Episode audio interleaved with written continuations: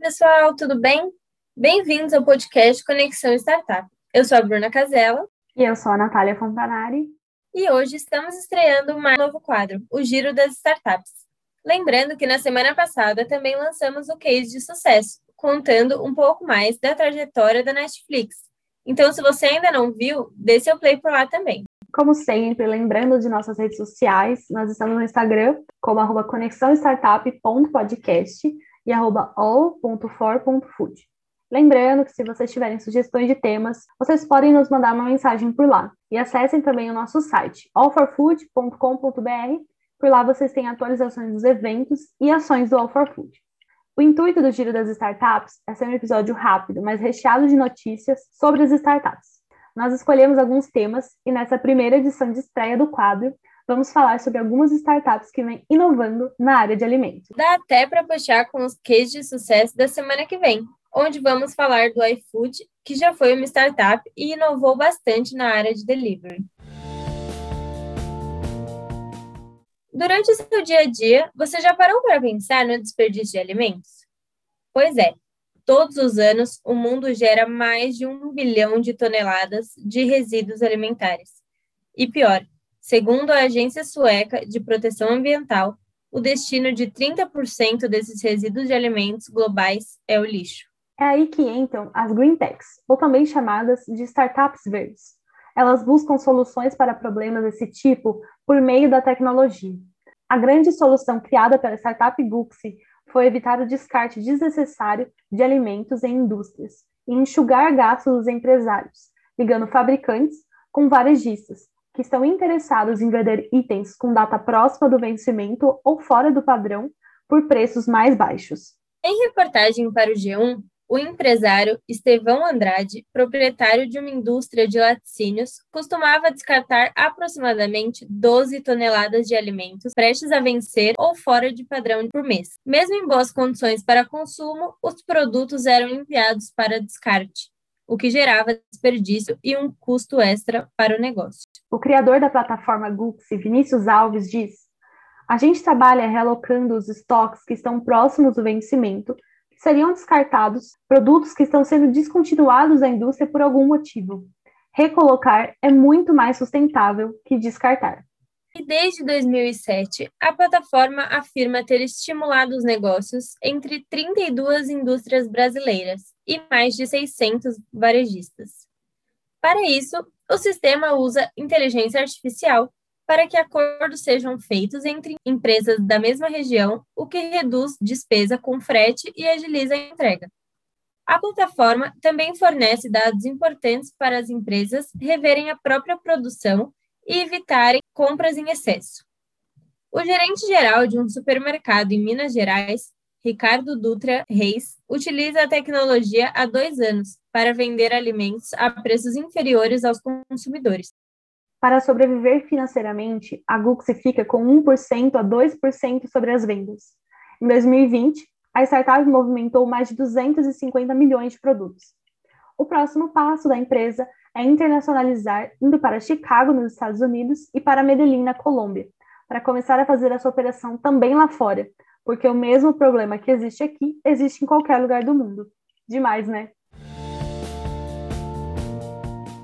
Uma startup de alimentos orgânicos cresceu cerca de 300% em 2020. Nós vamos contar para vocês um pouco mais sobre a Raízes, uma startup que conecta produtores rurais a consumidores que buscam uma alimentação mais saudável. Em operação desde 2016, a Raízes cria conexões por meio de sua startup com agricultores, para que possam oferecer diretamente seus produtos. A Foodtech fica responsável pela coleta e entrega aos clientes. Segundo Tomás Abraão, fundador da Raiz, a empresa paga 20% acima do mercado ao agricultor e vende por até 25% menos ao consumidor final. Hoje, a startup possui mais de 900 produtores cadastrados na plataforma que estão espalhados por todo o Brasil. Com isso, o faturamento da Foodtech cresceu em 300% em 2020, em relação ao ano anterior.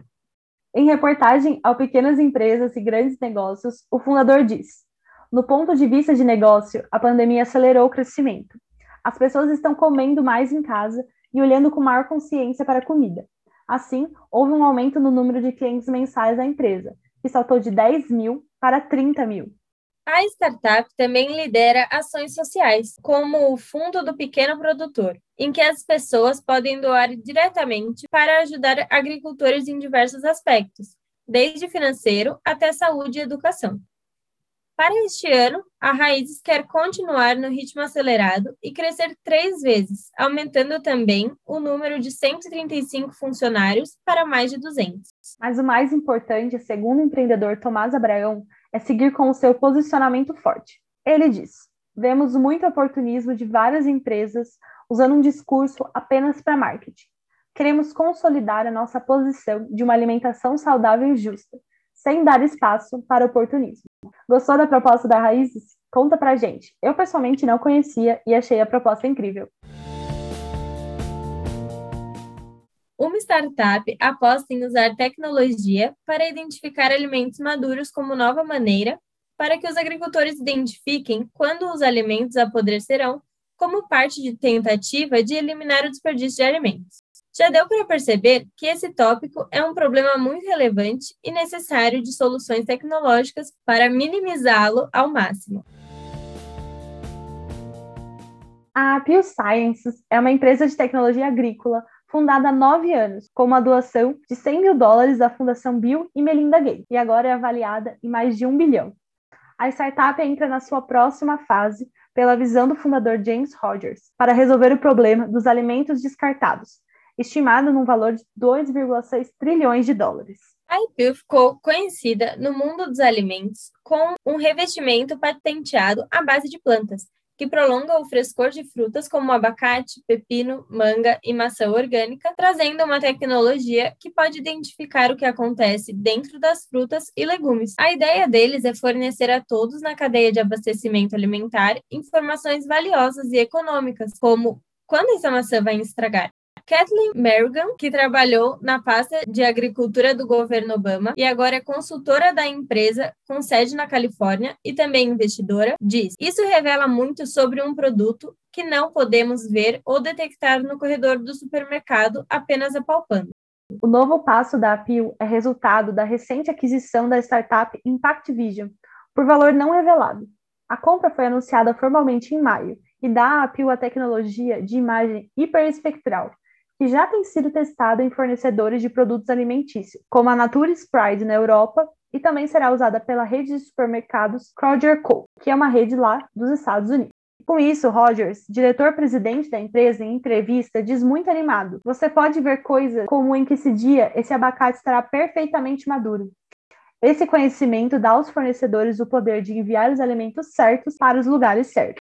O potencial da tecnologia para variar as características nutricionais pode ser um avanço poderoso em como entendemos o impacto dos alimentos na saúde humana. A tecnologia realmente pode impactar o mundo positivamente de formas que talvez nós nunca tenhamos imaginado antes. A pandemia de Covid-19 provocou rápidas transformações na sociedade e impactou diversos segmentos da economia mas um canal se destacou de forma positiva: o comércio eletrônico. Segundo pesquisa da ABCom, Associação Brasileira de Comércio Eletrônico, as vendas online no último ano tiveram alta de 68% em comparação com 2019. A Ajinomoto do Brasil, indústria de alimentos e referência em aminoácidos, acompanhou o movimento do setor e, para consolidar sua presença no e-commerce, com a venda de produtos como tempero sazon, refrescos midi, sopas Vono, se juntou a Spay e Mangos, duas plataformas de varejo inteligente com sistemas de cashback, que reembolsa consumidores com parte dos valores gastos.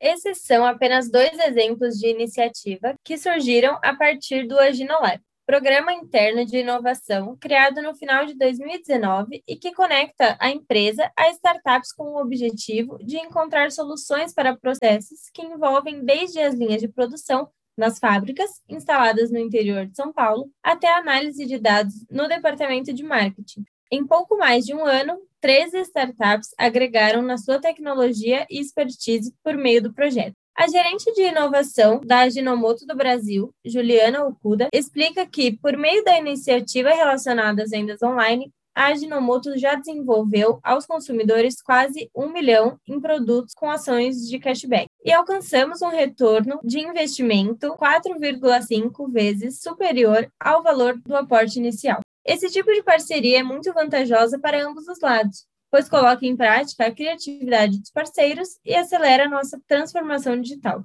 Para dar início ao Aginolab, a empresa contratou a 100 Open Startups, uma iniciativa que funciona como um aplicativo de relacionamento, nesse caso, entre startups e empresas, agregando soluções inovadoras às demandas corporativas. A plataforma também é responsável por organizar eventos como a Open Innovation Week, um ponto de encontro virtual que gera oportunidades de negócio.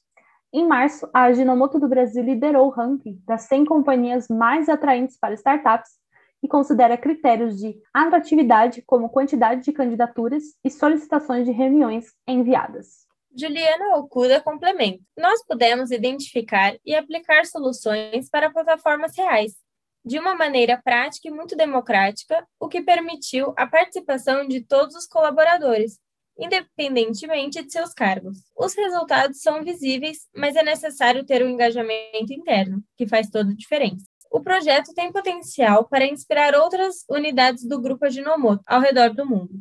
Além dos parceiros de vendas online, a empresa está se conectando também a uma startup que consegue automatizar a extração e análise de informações de mercado de diversas fontes por meio do Big Data e inteligência artificial, o que trará agilidade e auxiliará equipes em tomada de decisões baseadas em dados. processo de seleção das startups se inicia no formato de um famoso reality show de empreendedorismo, na fase conhecida como Pitch Day, em que os candidatos apresentam seus projetos a uma equipe de diretores e gestores da Ginomoto do Brasil.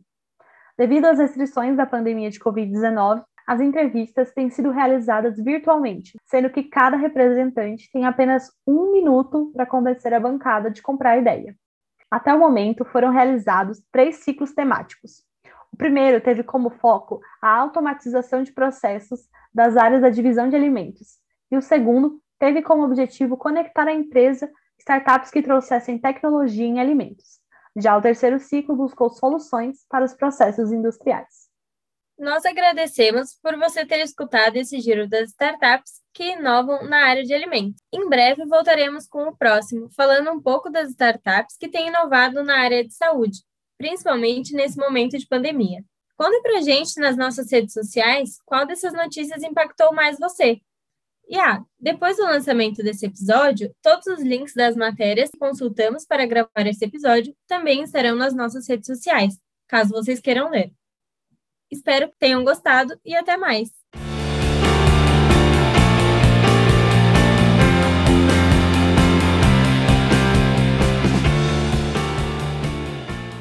Apresentação: Bruna Casella e Natália Fontanari.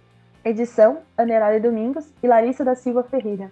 Orientação e supervisão: Professora Vivian Lara dos Santos Silva, professora da Faculdade de Zootecnia e Engenharia de Alimentos da Universidade de São Paulo, FZEA USP. Também coordenadora do All for Food, programa de conexão inédita, ativa e colaborativa entre diferentes atores do ecossistema. Giro das startups, inovação em alimentos.